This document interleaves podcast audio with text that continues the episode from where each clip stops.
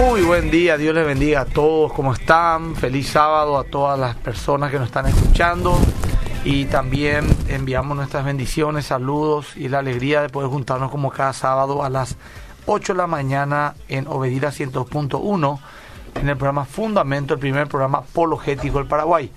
Ya estoy también en mi Instagram en vivo, la gente se está conectando en arroba Emilio Agüero Skype.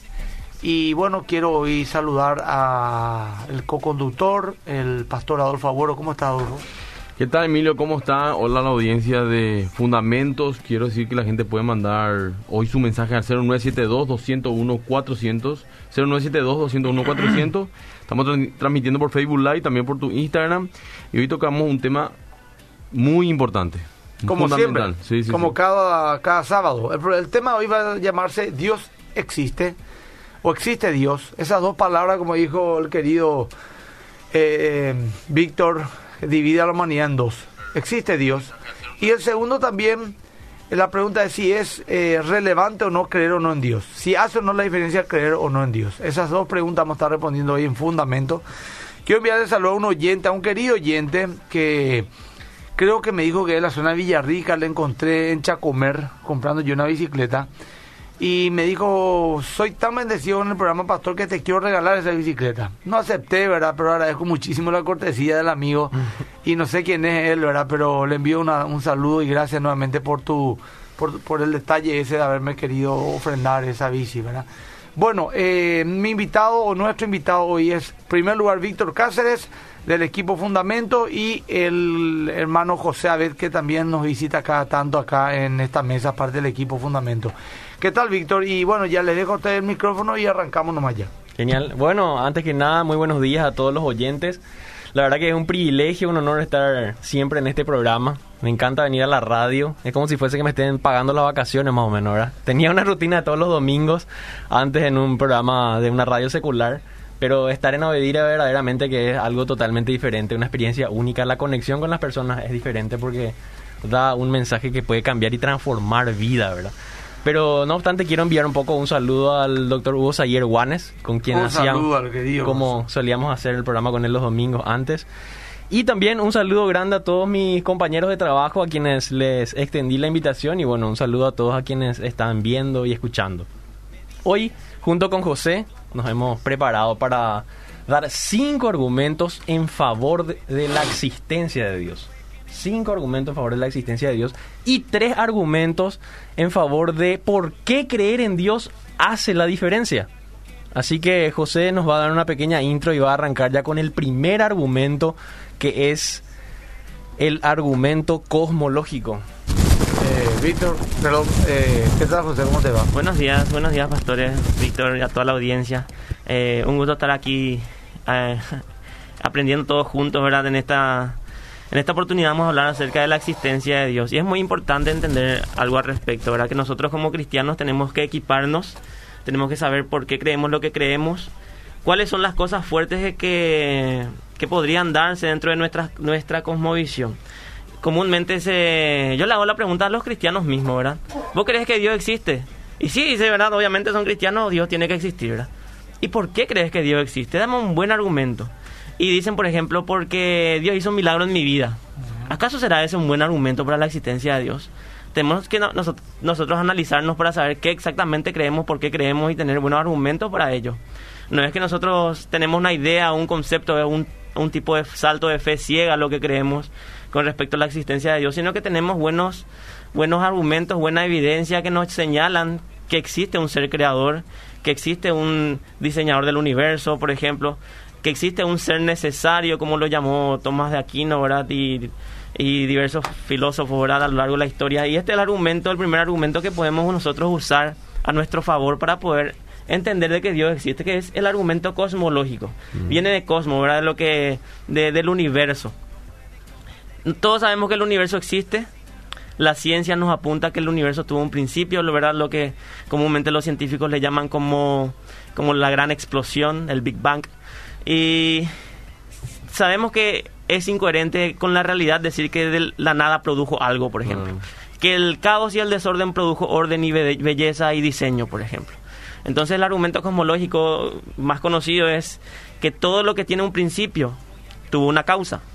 El universo tuvo un principio. Y esto no, lo señala la ciencia, ¿verdad?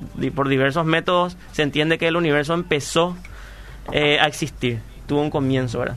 Lo que comúnmente le llaman como el Big Bang. Y si el universo tuvo una causa, esa causa tuvo que ser externa al universo. Y no conocemos muchas cosas que, que sean compatibles con algo externo al universo que puedan ser creadoras.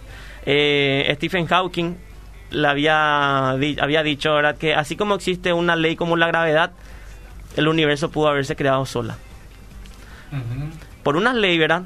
Pero lo que tenemos eh, y la respuesta que da John Lennox a esto, ¿verdad? el matemático de la Universidad de Oxford, es que las leyes son descriptivas, no son creativas. Describen una realidad. Describen una realidad, pero nosotros tenemos algo que afectó la realidad. Por ejemplo, una ley puede decir que en el banco hay cierta cantidad de dinero, pero se necesita alguien externo al banco de que haya depositado ese dinero.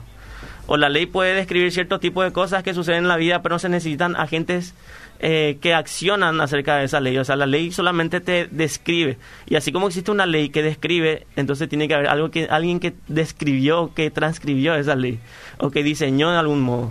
Entonces, al final de cuentas, las leyes, que existan leyes finamente ajustadas, que también se va a hablar ahora el querido Víctor, también eh, apunta a un, a un creador, ¿verdad? Entonces, resumiendo nuevamente el argumento, el primer argumento que estamos dando, porque vamos a hacer un repaso general nomás, no nos vamos a entrar en muchos detalles, es esta, ¿verdad? Que el universo tuvo un principio, todo lo que tuvo un principio tuvo una causa, es compatible con la realidad. El universo tuvo un principio, entonces el universo tuvo una causa. Esto tuvo que haber sido por alguien, algo externo al universo que pueda ser descrito con estas cosas, que sea todopoderoso para dar inicio a un, a un universo tan grande, tuvo que haber sido inteligente para haber diseñado, tuvo que haber sido inmaterial porque con el universo también se iniciaron la materia, el tiempo y el espacio. Entonces este ser tuvo que ser externo al tiempo, espacio y la materia. Y todo eso es compatible con la existencia de Dios, que es eterno, que es espíritu, que es espacial, está en todos lados, ¿verdad? O sea, Él no se rige por las leyes de, descriptivas que tenemos en la... porque Él las hizo. Y nada más que eso, ¿verdad? Así es que Víctor, pasa al siguiente punto. por favor. Bueno, el segundo punto. Acá, Víctor, puede agarrar. Dale, dale. Está mucho ruido. No, no, no. Agarrar, pero de acá. De acá, de acá. Mira, exacto, después el ruido entra muy feo. Así, ahí, por, por, favor, gracias. Ok. Bueno, eh, el segundo argumento es que Dios le da sentido al ajuste fino del universo para la vida inteligente. Ajuste fino sería el segundo. Ajuste fino. Y vamos a olvidarnos un ratito del universo, vamos a olvidarnos un ratito de la vida inteligente y vamos a poner un ejemplo claro y sencillo para para que se pueda entender bien la idea, ¿verdad? Porque algunos términos de repente pueden parecer un poco complicados, pero la explicación es bastante sencilla. El, o sea, la manera de entender esto. Imagínense ustedes la Estación Espacial Internacional, que estaba hoy día en órbita, ¿verdad? Cada pedazo, cada componente minuciosamente creado, detallado en construcción y armado, ensamblado para que pueda funcionar y orbitar y para que seres humanos puedan sobrevivir allá o una nave, ¿verdad? O también puedo poner ejemplo del gran colisionador de hadrones que está entre, creo que Francia y Suiza, ¿verdad? Así que si una parte de esto llegase a fallar, se acabó la historia, ¿verdad? Eh, los que utilizan esto no, no cuentan la historia como se dice, ¿verdad? Entonces, volviendo un poquitito al argumento, eh, Dios le da sentido al ajuste fino del universo para la vida inteligente. Durante aproximadamente los últimos 40 años, los científicos descubrieron que la existencia de la vida inteligente depende de un complejo y delicado balance de las condiciones iniciales del universo. Los científicos una vez creían que cualquier cosa que fuese en las condiciones iniciales del universo, con el tiempo podía evolucionar la vida inteligente. Sin embargo, ahora sabemos que nuestra existencia está balanceada sobre el filo de una cuchilla. ¿Qué significa eso? Que cualquier paso en falso de estas variables, eh, perdón, de estas constantes, eh, que hacen que el universo en sí exista, prácticamente se derrumba todo. La existencia de la vida inteligente depende de una conspiración de las condiciones iniciales que deben estar ajustadas a un grado que es literalmente incomprensible e incalculable. Este ajuste fino tiene dos tipos. En primer lugar, cuando las leyes de la naturaleza se expresan como ecuaciones matemáticas, eh, encontramos que aparecen en ciertas constantes, como por ejemplo, y una de las más importantes tal vez, la fuerza de la gravedad. si cambiamos, si, si se llegase a modificar en, en poco, en, en, pocas dosis, podemos decirle la, la fuerza de la gravedad, esto deja de existir. Y estas constantes no están determinadas por la por las leyes de la naturaleza. Y en segundo lugar, además de estas constantes, también hay cantidades, cantidades arbitrarias que están puestas precisamente como condiciones iniciales sobre las cuales opera la naturaleza. Por ejemplo, el balance entre la materia y la, antimateria en el universo. Ahora bien, te voy a poner un ejemplo. Un ejemplo que calculó eh, el físico Paul Davis. Y él calculó que un cambio en la fuerza de la gravedad o en la fuerza atómica débil solo por una parte en 10 elevado a la 100 hubiese prevenido un universo que permita la vida. Así que la constante cosmológica que conduce la inflación del universo y que es responsable por la aceleración que recientemente se descubrió de la expansión del universo está inexplicablemente bien ajustada, más o menos una parte en 10 elevado a la 100. Estamos hablando en términos eh, científicos, eh, físicos, ¿verdad? Pero básicamente eh, la explicación sencilla a este argumento es que si el valor de estas constantes varía solamente un poco, no hubiera sido posible que la vida eh, inteligente dentro del universo sea posible. Y el ajuste fino se puede dar, eh, se puede dar normalmente de tres, de tres maneras. Eh, se puede dar de tres maneras. al azar, por una necesidad física, o básicamente se puede dar también por por, por, un, por un diseño divino, ¿verdad? Entonces, ese es el, un poco el, el, el, argumento y podemos resumir este argumento de la siguiente manera. Punto uno, el ajuste fino del universo ya debe, se debe ya sea a la necesidad física al azar o al diseño, ¿verdad? Punto número dos, no se debe a la necesidad física o al azar. Y el tres, se debe al diseño. Concluimos nosotros que se debe a un diseño inteligente. Tuvo que haber un, un, agente inteligente, un agente personal, espiritual, ¿verdad? Que esté fuera del espacio-tiempo. Significa que no es una persona de carne y hueso como nosotros, sino que es una inteligencia que está abstraída de este espacio y de este tiempo en el cual vivimos, ¿verdad? Entonces, eh, él, como si fuese un reloj suizo, preparó eh, para que todo, todo ese, todos esos componentes del reloj funcionen adecuadamente y pueda dar la hora. O sea, acá tenemos dos argumentos, pues, para que Ña Petrona me entienda, pues me está enviando un mensaje ahora. Argumento cosmológico, entonces sería que todo, que no puede venir todo de la nada, ¿verdad?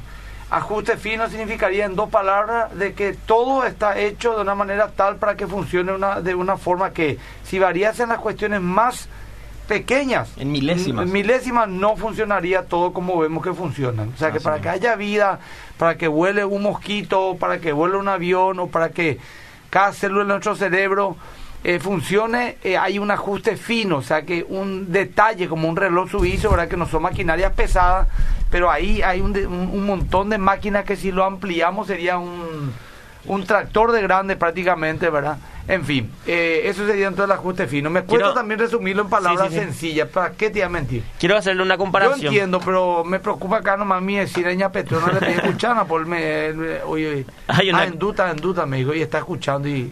Hay una comparación acerca de cómo podemos rechazar de que esto, todo este diseño se deba al azar.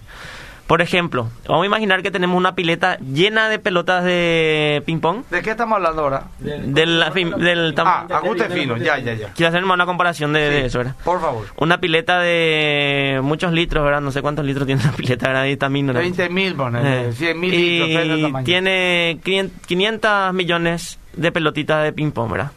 Hay una en 500 millones, bueno, muchos ya de 500 millones, ¿verdad? Una en 100 mil eh, una pelota blanca entre pelotas naranjas. En que vos, si es que vos metes la mano, te tiras dentro de la pileta y sacás, o agarras una pelota al azar, agarres la pelota blanca. Ahí estamos hablando de una en 500 mil. Es muy poco probable que eso ocurra. Ahí lo ya hay poca probabilidad. Pero imagínate que cada vez que vos hagas ese ese ejercicio, siempre saques la pelota blanca. Ahí va difícil. Ahí vuelve a complicarse más. Y alguien diría, no, pero puede ser también una casualidad increíble, ¿verdad? Pero la verdad que no es, creo que inclusive hasta las leyes, por decirlo de esta manera, la casualidad, por decir eso, te dice que es imposible, por ejemplo, que vos tires una moneda y que caiga al mismo lado 100 veces de 100 veces 90, o sea, eh, una 50-50, no sé, yo una vez leí algo bastante serio sobre ese tema de las probabilidades. Y si en una pileta de 100 mil pelotas naranjas, una blanca, vos te tirás al azar con los ojos cerrados y agarrás cualquiera y agarrás y quitar la blanca, eh, es probable, cierto, pero es muy difícil. Pero donde ya se torna casi imposible que te tire y una y otra vez que te tire siempre quite la única eh, pelotita blanca que hay entre 100.000 naranjas. Y pero puede decir también, pero puede pasar. Claro, puede pasar. Pero hay que estar ejerciendo la fe. Ahí, está, muy bien. Está ejerciendo claro, claro, claro, Bueno, y el siguiente argumento que tenemos nosotros como... Después de este argumento, quiero avisar a la audiencia, después de este tercer argumento, primero como lógico, segundo, segundo ajuste fino, ya vamos a empezar a leer los mensajes del Pastor Adolfo. Que envíen, que envíen. Envíen al 0972 201 400. Eh, al Facebook de Radio Medina estamos en vivo. También, Y a mi Instagram, arroba que estamos en vivo. Vamos a leer los mensajes, preguntas. Te cuento rápido, tenemos 77 compartidos ya en el Facebook. ¡Qué bueno! Pero la gente tiene que escribir más, pues compartido, pero no están... Está bien, pero... Sigan compartiendo para que... Este también tenemos... Tenemos que equipar a la iglesia cristiana. Y esto es bastante, bastante, bastante... Dale. ¿Cómo decirlo? El horario, ya, ya digo, lo tenemos que ir a un horario un poquito, la gente está más despierta. El tercer argumento, existen valores morales objetivos. ¿Qué significa valores morales objetivos? Que no depende de mí y no depende de Víctor, no depende de un escéptico, lo que es el bien y el mal. Asesinar a alguien es malo aquí, es malo en la China, a pesar de que las leyes lo aprueben, nosotros seguimos pensando de que asesinar está mal, que la vida tiene valor. Este es el argumento de, de, la, de los valores morales objetivos. Si el mal existe, Dios existe. ¿Por qué? Porque sería todo lo que se aparte libremente de lo que es este parámetro para el bien. Entonces, tanto el argumento de los valores morales objetivos como el argumento de la existencia del mal es un argumento a favor de la existencia de Dios. Eh, si es que Dios existe, ¿por qué existe el mal? ¿verdad? Ya habíamos hablado en un programa anterior y solamente lo vamos a registrar. Eh, no es un argumento para la no existencia de Dios, es un argumento para la ignorancia, por no saber por qué, cuál es la razón o el motivo del mal. Pero si es que nosotros asumimos que existe el mal, estamos asumiendo que existe el bien. Si es que asumimos que existe el bien y el mal, estamos asumiendo una ley moral que dictamine qué es lo bueno y qué es lo malo. Si es que nosotros rechazamos a Dios, esas leyes morales serían subjetivas, no serían objetivas. Sería depender del sujeto, ¿verdad? Por ejemplo, a mí me gusta el helado de chocolate, a Víctor el de vainilla, ¿verdad? O sea, ¿y cómo yo le voy a, imponer mi moralidad? ¿O cómo yo le voy a imponer? Vamos a otro ejemplo más claro, José, disculpame, sí, sí, no lado. a José le gusta intercambiar parejas eh, eh, entre personas casadas, a vos no. Eh, entonces, eh, muy en el fondo, justamente ayer está mirando una película, les comento más. Es más, no tanto una película, está mirando, le voy a contar la misma historia. ¿Cómo se llama este doctor que hizo una película? El mismo actor que hizo de la lista Schindler, hizo este doctor, un sexólogo norteamericano. es, Winkler, no, no, no, me acuerdo cómo era, un famoso sexólogo que él, en la década del 40, ponerle, era un degenerado, ¿verdad? Pero un médico que estudió la sexualidad. ¿Cómo? Investigó todos los tipos de comportamientos sexuales que haya, pedofilia, homosexualidad, bisexualidad, ese LGTB 150 géneros, él ya estudió mm. los tipos de placer, las prácticas sexuales, las distintas culturas y lo fue registrando. Fue tan lejos que, por ejemplo, tenía un equipo donde él, eh, a su equipo, le decía, ustedes están, están preparados para todo, para todo, sí, para todo. Bueno, eh, pues nosotros vamos a ser parte de, esta, de estas pruebas, ¿verdad? Por ejemplo, a uno de ellos en la película le dice, eh, si busca Adolfo, te agradecer también, por favor, buscame una esa película, si es que encontrás. Le dice, quiero que tengas sexo con un anciano de 80 años, le dice, y él tiene 30. No, no, no, tenés que hacer. Y se estudiaba la sexualidad de una anciana teniendo sexo con un muchacho de 30 años, si tenía orgasmo, si no lo tenía, si se excitaba o no, a ese nivel, ¿verdad? Y este hombre, por ahí una vez descubrió en la película que había no sé qué tipo de trastorno sexual que tenía placer cuando se clavaban con alfiler el, escroto, el testículo del hombre. 15. Y uno diría, 15, ahí está, esa, 15, Alfred 15. Alfred 15, ¿verdad? Y él era, él, él por ejemplo, eh, se hizo a sí mismo para ver un poco en qué consistiría ese placer. Y era, era un tipo absolutamente libertino. Él practicó homosexualidad, él practicó pedofilia, él practicó bisexualidad, orgía, todo lo que te imaginas. Se introdujo cosas, introdujo otras cosas, todo lo que te puedes imaginar él hizo. Y una vez le dijo su esposa, a él, quiero acostarme con tu secretario. Y era libertad pura, ¿verdad?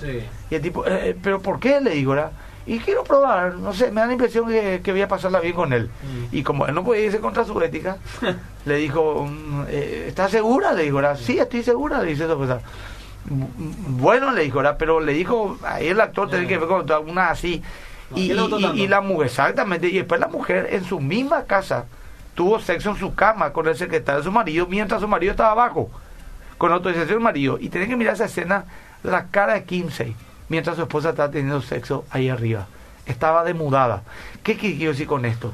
Que por más pervertido que sea una persona, convencida razonablemente, en la práctica, sin Dios y sin moral, le afectó que su mujer se acueste con otro hombre.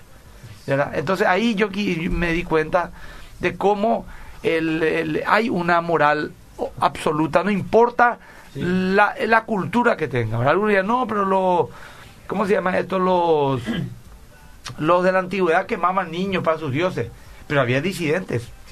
Nuestro querido pastor, finado ya, el pastor eh, apóstol Norman Paris, que es guatemalteco, él, por ejemplo, conocía, dice, eh, los arqueólogos eh, guatemaltecos descubrieron un grupo disidente que decía, y que se encontraron sus, sus inscripciones en las cavernas, las cuales los mayas, ¿verdad?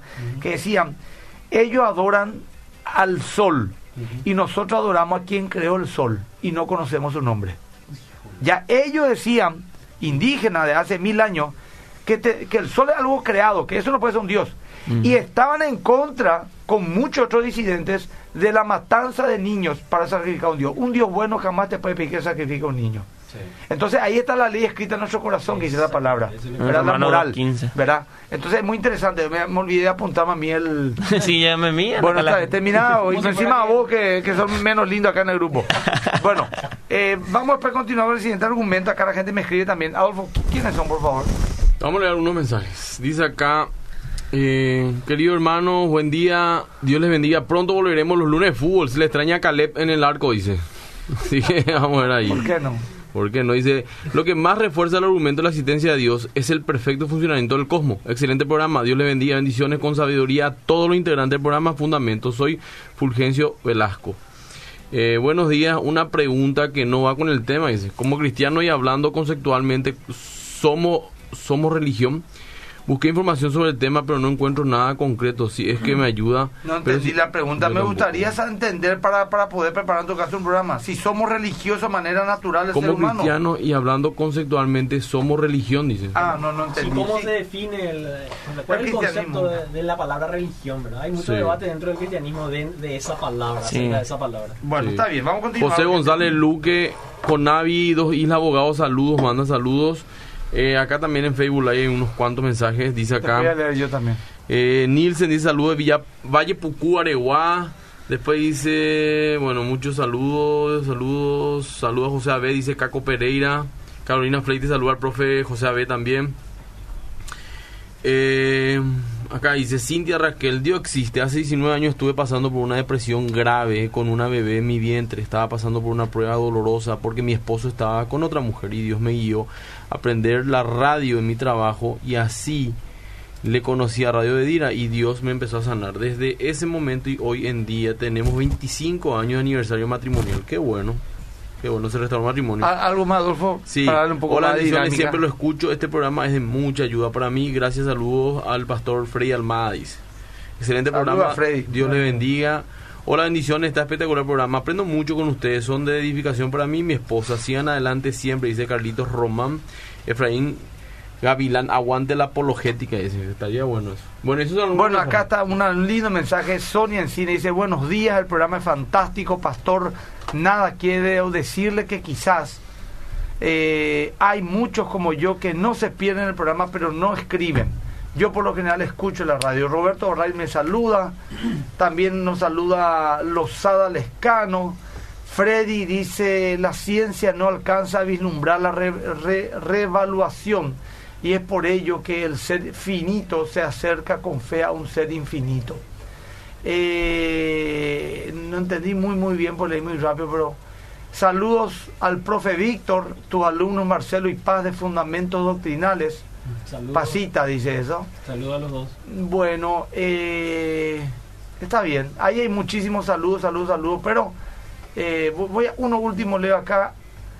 Eh, bueno, acá no sé, un, un brasileño entró con una pregunta que no entiendo en portugués. Bueno, ¿en qué emisora están? Dice Luis Fernando Sánchez. Estamos en la 102.1 FM. Bueno, ya está. Hay muchísimos mensajes, pero la mayoría son saludos nomás y queríamos leer un poco más comentarios. ¿Quién, quién continúa? Perdón, yo le interrumpí con 15, ¿verdad? Así que continúen, chicos. Está bien, entonces entendemos que los valores morales objetivos existen, por lo tanto Dios existe, ¿verdad? Este es un argumento, resumiendo, que nos, que nos apunta hacia un ser creador, un ser eh, benevolente, un, un Dios del cual se desprende la bondad y el cual nosotros podemos entender lo que es malo cuando algo se aleja de, su, de sus parámetros, ¿verdad? Eh, mucha gente hablando así, ¿verdad? Entiende que para que Dios exista no se necesita de la ciencia directamente. ¿Cómo podemos entender esto? La ciencia se limita a las cosas materiales, la ciencia se limita a las cosas naturales y Dios no es un ser material, Dios no es un ser natural. Esto entre paréntesis nomás, ¿verdad? La ciencia lo que puede hacer es eh, investigar acerca de las huellas que tenemos acerca de, de este creador, acerca del registro que dejó eh, en la creación, por ejemplo, y que nos apuntan hacia, hacia un creador. Eso no me quería decir entre paréntesis porque me acordé por, por alguno de los comentarios, ¿verdad? Y quiero pasar al siguiente argumento, ¿verdad? Sí. Eh, Víctor. A ver aquí. Bueno, el siguiente argumento es que Dios le da sentido a los hechos históricos referentes a la vida, muerte y resurrección de Jesucristo. Acá hay una disparidad de opiniones de forma impresionante. Algunos creen que Jesucristo eh, solamente vivió, murió y que no resucitó. ¿verdad? Inclusive eh, eruditos eh, ateos creen que Jesucristo vivió, ¿verdad? Que murió. Algunos no están de acuerdo en la forma como murió. hay una disparidad de opiniones, ¿verdad? Pero el punto es este, que Dios da un sentido a todo ese suceso histórico referente a la vida, muerte y resurrección, ¿verdad? Como un ajuste fino de, estas, de estos tres eventos, podríamos decirlo. Entonces, la persona histórica de Jesús de Nazaret fue claramente un individuo extraordinario. Los críticos del Nuevo Testamento han alcanzado un tipo de consenso de que el Jesús histórico llegó al escenario con un sentido sin precedente de autoridad divina. Y también vino a cambiar totalmente el liderazgo, ¿verdad? Pero esa es otra cuestión. La autoridad de levantarse de los muertos y hablar en lugar de Dios. Es por eso que el liderazgo judío eh, instigó su crucifixión por el cargo de blasfemia. Ese fue el motivo por el cual Jesucristo fue asesinado. Él afirmó con el él afirmó que con él había llegado el reino de Dios y como demostraciones visibles de ese hecho llegó a cabo un ministerio hacedor de milagros y de liberaciones, ¿verdad? Eh, o como normalmente se le suele llamar también exorcismo. Pero la confirmación suprema de su afirmación fue su resurrección entre los muertos. Si Jesús resucitó entre los muertos, entonces parecería que tenemos un milagro divino en nuestras manos y por lo tanto tenemos una evidencia para la existencia de Dios. Ahora bien, la mayoría de las personas probablemente va a pensar que la resurrección de Jesús es algo que simplemente aceptas o no por fe. Pero realmente hay tres hechos establecidos, admitidos por la mayoría de los historiadores y que quiero hablar ahora en este momento. Un poco más lento el más te va, me Bueno, dale, dale. Porque un poco rápido y acá ña, Ruperta ahora se me acopló y me dijo que quiere entender. Eh, Saludos a ña Ruperta, ña Petrona. Ña Petrona también, está con Bueno, eh, para hacer de vuelta un, un, resumen de lo que estábamos hablando, eh, que la existencia de Jesús, su muerte su resurrección, eh, son, un, son estos argumentos históricos acerca de estos hechos le dan sentido también a la existencia de Dios, ¿verdad? El primer hecho, el hecho uno es que el domingo en la mañana un grupo de seguidoras encontraron la tumba de Jesús vacía, ¿verdad? Según Jacob Kremer, un erudito austríaco que se especializó en el estudio de la resurrección, dice hasta ahora la mayoría de los eruditos sostienen firmemente la fiabilidad de las declaraciones bíblicas acerca de la tumba vacía, ¿verdad? Eh, según Van Dalen, es extremadamente difícil objetar a la tumba vacía sobre sus bases históricas. Aquellas personas que lo niegan lo hacen sobre la base de suposiciones teológicas o filosóficas. Entonces, la tumba estaba vacía, se encontró la tumba vacía. Es el hecho número uno. El hecho número dos, en ocasiones separadas, diferentes individuos y grupos de personas vieron apariciones de Jesús después de su muerte. Se habla de aproximadamente 400, 500, ¿verdad? Según Gerd Ludemann, un crítico alemán del Nuevo Testamento, dice, Sí, ateo. Importante recalcar eso. Se pudiera considerar como históricamente cierto, cierto que Pedro y los discípulos tuvieron experiencias después de la muerte de Jesús en las cuales Jesús se les apareció como el Cristo resucitado. Esas apariciones fueron atestiguadas no solamente por creyentes, sino también por no creyentes, por escépticos y hasta por enemigos. Así que eh, este erudito ateo está afirmando que ciertamente pudieron haber tenido experiencia después de la muerte de Jesús con él, ¿verdad?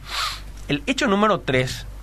Los discípulos originales de repente vinieron a creer en la resurrección de Jesús a pesar de tener toda predisposición al contrario. Y vamos a pensar en esta situación. Imagínate que vos sos un discípulo de Jesús y enfrentás lo siguiente después de la resurrección de Jesús. Posicionate en el siglo I después de la muerte de Jesús, vos sos un seguidor de Jesús.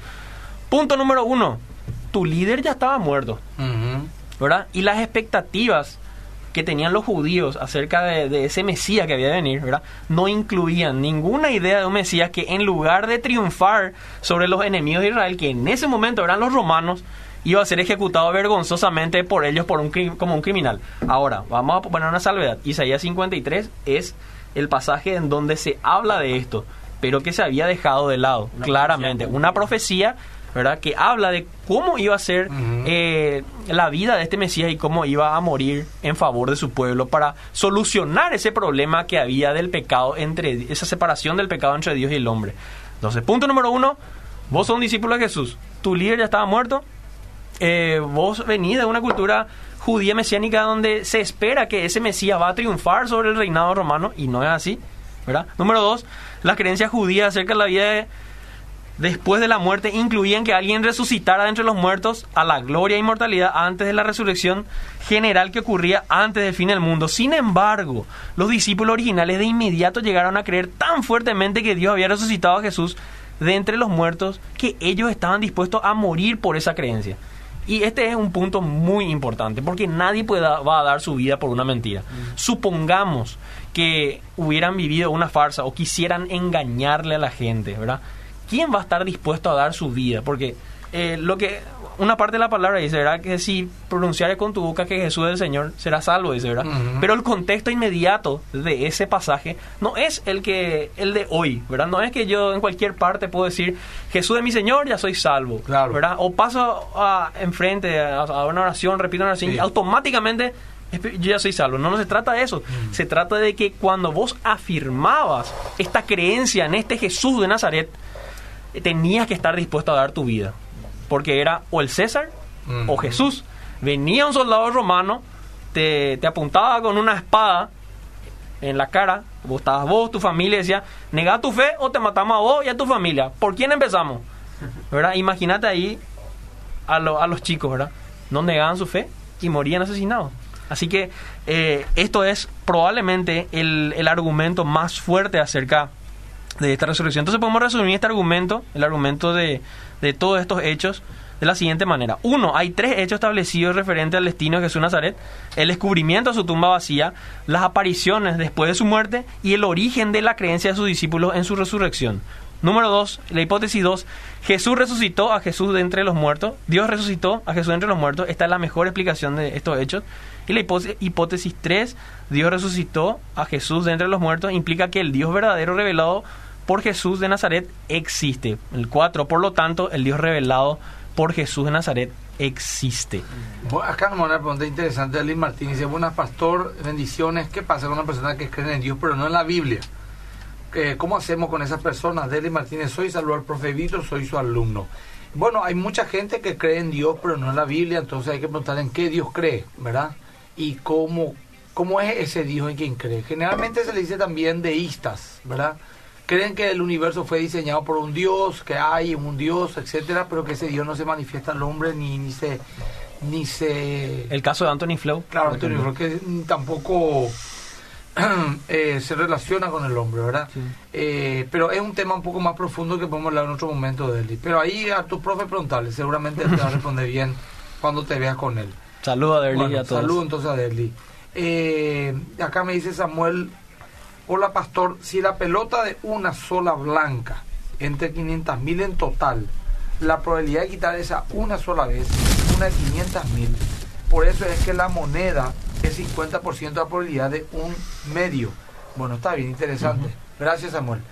Bueno, eh, ¿alguna cosa más? Estamos todavía, ¿verdad? Leo. Ya, ya tenemos mensajes porque... Sí, muchos. Bueno, dale, léenos entonces. Buen día, ¿podría mencionar alguno de esos ajustes finos? Pregunta acá Celso. Ven un poco, sí, pues... Se puede buscar en internet acerca de los las constantes cosmológicas. Está, por ejemplo, la gravedad, la eh, potencia nuclear débil, la otra fuerte, algo así. La ley, la, ley de la termodinámica, la segunda ley de la termodinámica, la ley de la entropía. exactamente, la materia y la antimateria, la relación, el equilibrio que existe entre ellos. Exactamente. El tema es que no queremos entrar demasiado en ese sentido. Vamos a, vamos a tratar de enviar el link sí, del sí, porque, sí, exactamente. Y bueno, nosotros nos estamos basando en los argumentos de William Lane Craig. Eso es importante también decir. No es algo Para que, la gente busque la fuente, lógico. Pueden buscar, ¿existe Dios? William Lane Craig. Fue razonable, se llama el ministerio de él. Así que podemos pasar, yo puedo pasar el link también ahí, en, el Facebook. En el Facebook. Yo quiero acá, en, muchos preguntan, en arroba mil gay estoy en vivo. Si me quieren seguir, por favor, síganme y promocionen porque estamos haciendo algo interesante. Quita nomás celular. Usted no escucha para acá entra un ruidazo y queda muy feo usted tiene boca, ¿verdad? Gracias. Leo más. Eh, lee, por favor. Si hay miles de millones de galaxias, no es probable que vida en otro planeta. No, no es el tema de hoy. No el tema hoy, pero... Quiero responder así en un minutito, ¿verdad? Sí, eh, es probable. ¿Saben por qué es probable? Lo que es improbable es decir absolutamente no existe vida en otros planetas. Ahí yo estaría dando un salto de fe ciega, al igual que un ateo dice no existe Dios. Yo no tengo la capacidad de buscar en cada planeta para poder concluir que Dios no existe, así como el ateo tampoco tiene la capacidad de ir a todos los universos, todas las galaxias. O sea, eso es lo honesto. Lo honesto es decir, no sabemos, no, tenemos la información. Podría haber. Y es humilde también, entre paréntesis. Recién me conecto y quería saber cómo lo vuelvo a escuchar. Yo lo bendiga. Todos los programas se hacen en Spotify. Fundamento se llama el, el, programa. Y también en Evox. Es gratuito. Pueden ahí escuchar programas inclusive más viejos. Buen día, Fundamento para el pastor Emilio. Dios sí pidió matar a niños pero con un propósito. En el Antiguo Testamento creo que le pidió al pueblo de Israel que le mate a los cananeos, por ejemplo, incluyó la mujer y los niños. Además, le probó a Abraham para sacrificar a su hijo. Ese es un programa que ya tuvimos y vamos a volver a tener. Pues sí, tenemos que tener vuelta. Bendiciones. Eh, los deístas creen en Jehová. ¿Y desde cuándo son los que eh, eh, de esta creencia? Los deístas son los que creen que hay un Dios, hay un diseño inteligente, pero que ese Dios no, no los conoce ni se manifiesta. Está ajeno a su Hay una deidad, pero no. Los que creen en Jehová o en Alá, no importa, o en algún Dios específico con nombre es teísta. Con té de toro. Acá dice alguien, después de todo, la fe en Dios es un asunto moral antes que intelectual. Si una persona no está dispuesta a pagar el precio, evadirá toda clase de evidencia. Acá me dice Cindy, Cindy Rojas, Sin Rojas Garay. ¿Cómo hacer para memorizar todos los argumentos acerca de lo que creemos, Pastor? Vamos a pasar los links. Sí. Y vamos a hacer un resumen al final también, Pastor. Cada sábado les escucho.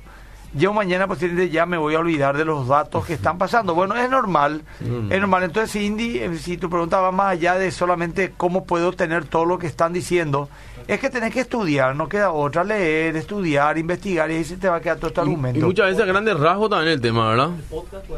Eh, sí, sí. Según Diarte, María Diarte Elena, el argumento moral a mi criterio es el más sólido, pues la moral pura y correcta es objetiva, lo que prueba la existencia de un dador de esa moral y que si sacamos del medio de ese dador, el mundo será un desastre, ¿verdad?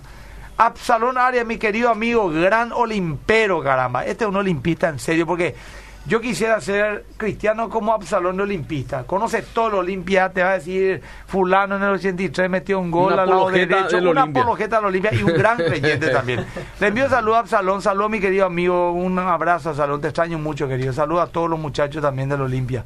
Buenos días, dice buen día hermano, excelente el programa. Roberto Barrail, buen día pastor. Encina ya también nos contó que el programa está demasiado bueno y que aprende muchísimo. Bueno, qué bueno. Hay muchos mensajes que leer. Yo vengo del catolicismo y cuando me mudé de creencia, vamos a decirle, me dijeron mucho, él te cambiaste de religión y cuando pregunté qué responder me dijeron que cambiamos de religión a relación con Dios.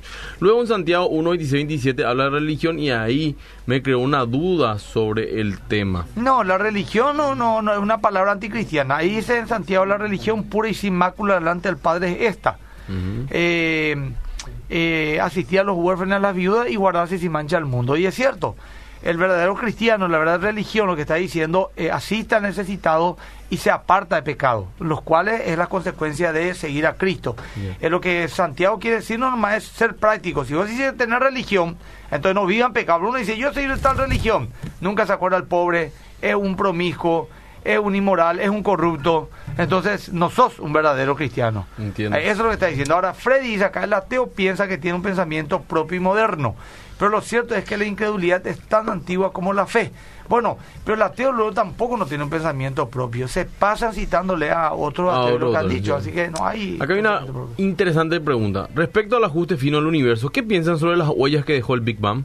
Los rayos de microondas térmicas, la expansión del universo y la temperatura captada en el epicentro de la explosión, lo cual son pruebas a favor de la teoría del Big Bang es evidencia de que el universo tuvo un principio. Y ahí habla del Génesis, que ya tuvimos un programa. O sea, el Big Bang demuestra algo que la, fe siempre lo dijo, que tuvo un comienzo. Cosa que antes la, la ciencia decía, no, ¿cómo va a tener el, el, universo eterno? Y bueno, con eso se demostró lo que la Biblia dice, que Dios creó en el comienzo. Ya sabes, Génesis 1 básico. Es argumento a favor. Sí, a favor. Ahora, eh, bueno, un poco largo este mensaje, pero gracias por... Quiero reforzar un poquito la respuesta, ¿verdad? Porque viste que hay un conflicto entre los creyentes si es que el universo tiene millones de años, tiene el planeta tiene 6.000 años, etcétera. Claro. Eh, cabe destacar de que es un punto interesante a conocer de que cuando Dios creó al ser humano, por ejemplo, no le creó bebé cuando Dios creó, por ejemplo, los árboles, las frutas, no creó una semilla. O sea, ya creó ya los árboles totalmente colocados, maduros al ser humano. O sea, no hay ningún problema en que Dios también haya creado estrellas que estén a millones de años luz al instante. O sea, no, o sea, eso no es ningún un conflicto para la fe y hay creyentes que creen que el universo pudo haber empezado con el Big Bang hace millones de años o también pudo haber sido creado hace no mucho tiempo, ¿verdad? O sea, no hay ningún conflicto. ¿Puedo leer dos últimos mensajes para terminar con esta Y después ya le dejamos la recta final a ellos dos, pues nos quedan 15 minutos. Dice acá, si alguien cree verdaderamente en un Dios, pero no en la Biblia, Dios mismo se revela por la creación. Como dice en Romanos 1. Y tarde o temprano esa revelación de Dios lo llevará a la Biblia. Lo escuchamos todos los sábados. Bueno, muy bien. Uno último, mensaje, sí, dale. Antes que el hombre pueda afirmar que no hay Dios, debe analizar toda la materia en el universo, debe estudiar todas las fuerzas, y sean mecánicas, eléctricas, vitales, mentales y espirituales, deben conversar con todo los espíritus y entenderlos, debe hallarse en todos los lugares del espacio a cada momento no sea que Dios en algún momento eluda. Debe ser omnipotente, omnisciente, omnipresente, eterno. En realidad, él mismo debe ser Dios, antes que pueda afirmar dogmáticamente que no hay Dios. Muy bien. Bueno, eh, Abelullo dice, en mi caso, para el tema de la memorización, siempre escucho como 10 veces el podcast de Fe Práctica. Está bien. Freddy Samuel, saludos al Marcelo y la hermana Alda. Bueno, ella va. Bueno, continuamos. Tienen 15 minutos, chicos, para decir todo lo que tengan que decir. Yo voy a apurar más o menos aquí para cerrar con, con la idea, ¿verdad? El último punto es bastante interesante. El pastor Adolfo prácticamente me dio pie, ¿verdad? Que no solamente tenemos argumentos objetivos externos que podemos nosotros mirar bajo la lupa, ¿verdad? Acerca de los rastros que Dios ha dejado para que nosotros le podamos llegar a conocer, sino que también ha actuado de manera subjetiva o en el sujeto, llamándonos y dándonos a nosotros una experiencia personal para poder conocerlo. ¿Qué significa esto? Que no solamente la existencia de Dios tiene un impacto en nuestra vida en el cual nosotros decimos, ah, Dios existe, sino que eso viene a, dar una transformación en la vida del creyente, donde reconoce que experimentó un cambio en su corazón que va conforme a lo que dice también la escritura en primera en 2 Corintios 5 17, perdón, creo que sí, 2 Corintios 5, 17, en que el que está en Cristo, nueva criatura es, las cosas viejas cambiaron, pasaron, aquí todas son hechas nuevas. Entonces estamos hablando de una experiencia personal que puede tener el creyente con este creador del universo, ¿verdad? Eh, reforzando lo que dijo Víctor, ¿verdad? La existencia de Jesús nos lleva y nos apunta a quién es el Dios verdadero. Todos los argumentos anteriores solamente nos dan la pauta de que existe un Dios. Eh, es un caso acumulativo a favor de la, de la, de la fe cristiana o a favor del teísmo. Eh, esto lo refuerza la existencia de Jesucristo, la tumba vacía, el atestiguamiento temprano, eh, la expansión del cristianismo. Todo esto refuerza a que nosotros podamos entender quién es el Dios verdadero. Porque el escéptico dice, ¿verdad? Está bien, Dios existe, pero así existe también 500.000 religiones, existen 200.000 millones de dioses. ¿Cómo vos sabés que el tuyo es el correcto? Pero este no es un argumento a favor del ateísmo. Es un argumento a favor de prepararse para conocer y buscar la verdad de quién es el Dios verdadero, ¿verdad? Que existan muchos dioses o que existan muchos dioses no es un argumento a favor del ateísmo. O sea, ellos se, se, se quedan a mitad de camino y eso es deshonesto. Vos tenés que avanzar en el camino para poder desarrollar la idea y encontrar o encontrarte con la verdad. Y la verdad que, que expone el cristianismo es acerca de este elemento histórico. Hay este dos caminos. Primero lo, el ateo dice existe varios dioses, entonces no soy ateo partimos a esa base, ¿verdad? Porque si crees que existe varios dioses es porque ahora lo que tenemos que ver es cuál es el verdadero Dios, que eso es otro punto Lo que intenta el ateísmo en ese en ese sentido, como dice del el famoso del griego, el famoso Paco Paco Apire, ¿verdad? Viene del griego. Es una cáscara de banana que, que utiliza el, el ateísmo para poder eh, hacer que el, que el creyente se resbale, ¿verdad? Pero como dice José, eso ya es, ya no entra dentro del ateísmo. O sea, suicida su creencia con tal de desacreditar al cristianismo. Exactamente. Claro, porque ahí se ve un suicidio. y, se puede ver ahí en ese caso es la intención también del corazón. Si lo que quiere es realmente eh, refutar el argumento o eh, hacer que, que, caiga la persona, ¿verdad? Y bueno, al final de cuentas, esta es una pregunta sincera que no puede tener dos respuestas correctas. Cuando nos preguntamos si existe Dios o esto es eh, sí o esto es no. O sea, Dios no puede existir y no existir a la vez. Eh, uno de los argumentos es de que existen multiversos, que hay millones de posibilidades en otro universo. Y si es que en otro universo hay una posibilidad de que Dios exista, entonces Dios existe en todos los universos posibles. Esa no es parte del argumento ontológico del ser de Dios, de que Dios lo abarca todo. Eh, y también esto va a afectar a nuestra forma de ver la vida. Si es que Dios no, no existe, el ser humano o la vida en su fin último no tiene ningún sentido. Quiero leer un escrito de Jorge Gil, un apologista cristiano que es bastante interesante, se le puede seguir en las redes sociales. Jorge Gil, del ministerio Cross Examinet, eh, puso lo siguiente, si Dios no existe y no hay vida después de la muerte, entonces no hay significado, no hay valor, la vida misma no tiene valor, no hay propósito, no hay propósito último en la vida. Ponerle la feminista, ¿verdad? Ella dicen la mujer, la empoderada, mi cuerpo, etcétera, Si Dios no existe, ellos no son más que animales prácticamente irracionales, ¿verdad? O sea, igual que el hombre, nadie tiene un valor eh, en, su, en su propia vida, ¿verdad? Somos, somos eh, un cúmulo de células, ¿verdad? No nos diferenciamos de un feto, ¿verdad? O de una célula en otro planeta. No hay un valor un propósito en la vida si es que Dios no existe. Solamente con la existencia de Dios esto nos otorga un valor especial porque somos seres creados a su imagen y semejanza. Entonces, en un escenario ateísta, nosotros como seres humanos solo, solamente, somos accidentes biológicos recientes en, en, una insignificante mota de polvo que llamamos Tierra, que se precipita a través del espacio vacío en un universo sin sentido y aleatorio que eventualmente morirá. O sea, al final eh, una, va a haber una muerte fría, eh, la Tierra va a dejar de existir, el, el Sol se va a enfriar, se va a apagar. Eh, es un, es un panorama bastante desolador. exactamente. En un universo donde no hay Dios y no hay vida después de la muerte, nuestras acciones carecen de sentido y no sirven a un fin, porque en última instancia cada uno de nosotros, junto con todo lo que conocemos e influimos, moriremos y entraremos en el olvido. No hay diferencia entre vivir la vida de un santo o un sociópata. No hay diferencia entre Madre Teresa y un Adolfo Hitler, por ejemplo. Hablar de objetivos, moralidad, significado, propósito o valor es simplemente un balbuceo incoherente. William Lane Craig frecuentemente se refiere a esto como lo absurdo de la vida sin Dios. O sea, si es que uno vive como si Dios no existiese, eh, sería absurdo, sería sin sentido. El Rabbi Zacarías también había escrito un libro que se llama ¿Tiene sentido vivir sin Dios?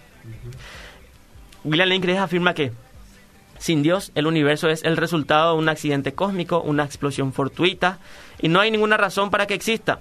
En cuanto al hombre, es un monstruo de la naturaleza, el producto ciego de la materia más el tiempo más la chance o la posibilidad.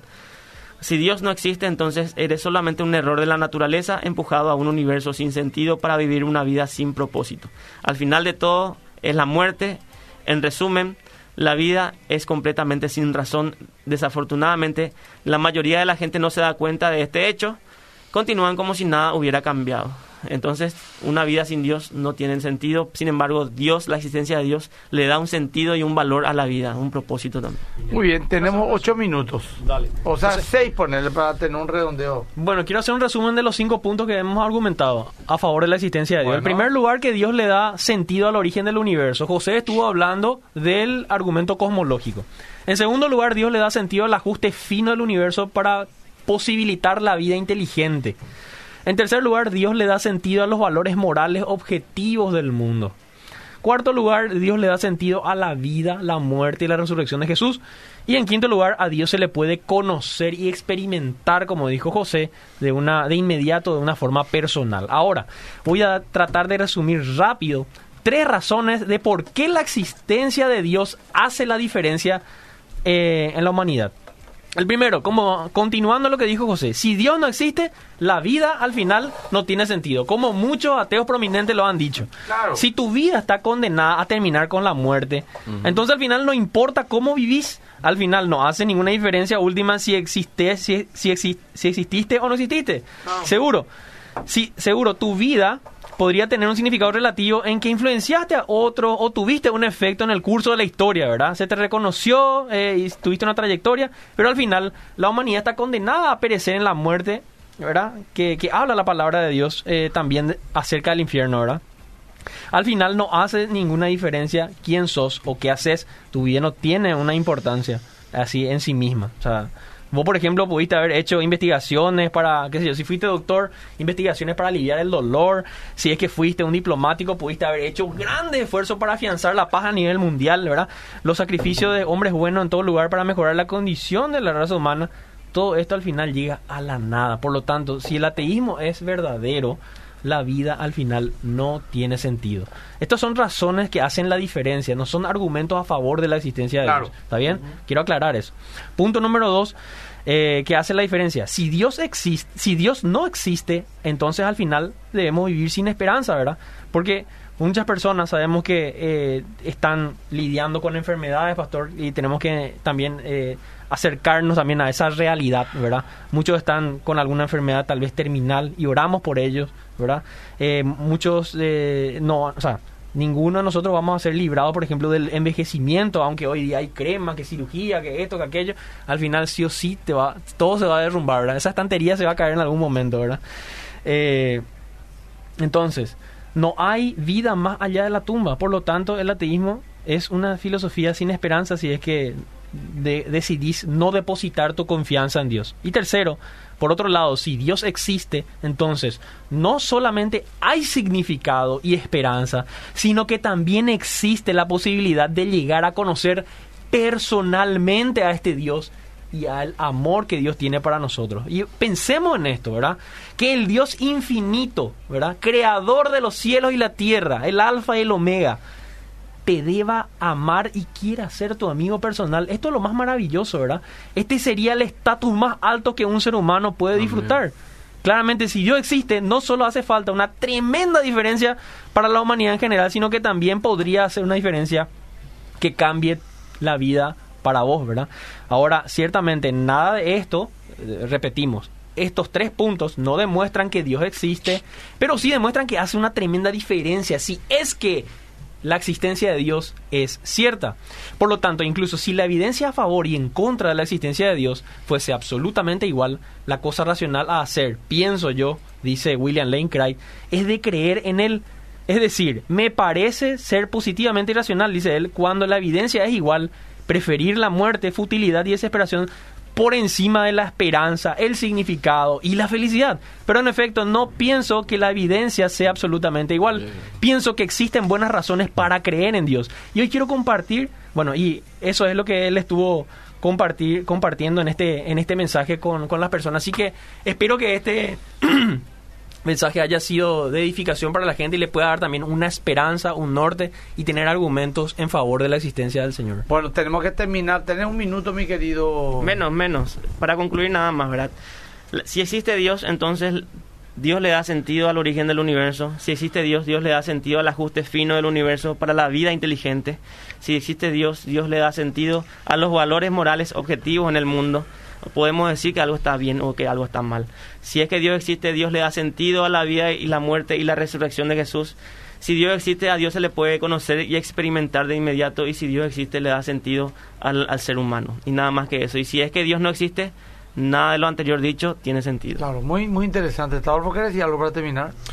Nada más. Nada más, bueno. un mensaje más que yo leer? Lee, por favor, yo voy a dar una palabra de un minuto y terminamos. Voy a poner el link en el Facebook también. Sí, ahí Víctor Cáceres y José si le quieren seguir por las redes. Víctor, ¿cómo se te Víctor Cáceres PY. Víctor Cáceres PY y José José Abed. perfecto. A B larga E D.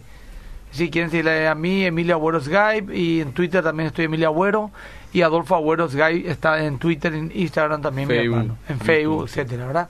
Y ahí vamos a poner en, en, los links en Radio Bedira, eh, en el Facebook, de donde pueden profundizar los temas que hemos tocado. Bueno, eh, quería comentarles que mañana, domingo, va a haber eh, la prédica Más que Vencedores. El que es en vivo, el que se transmite en el instante mismo, es por las redes sociales, en Twitter, Instagram y Facebook. Y, YouTube también. Y YouTube, claro. Pero el que, de, que es de Canal 13 es del domingo pasado.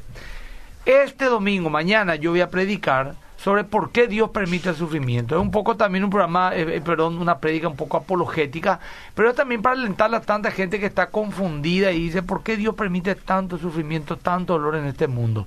Así que mañana a las 10 y a las 5 de la tarde escuchar ese mensaje. Hoy a las 6 y media estamos en enlace con también con la prédica más que vencedores. Y si Dios permite, nos vemos en este programa nuevamente, nos escuchamos el próximo sábado a las 8 de la mañana por Radio Bedira 102.1 FM. Que Dios te bendiga, nos vemos, bendiciones.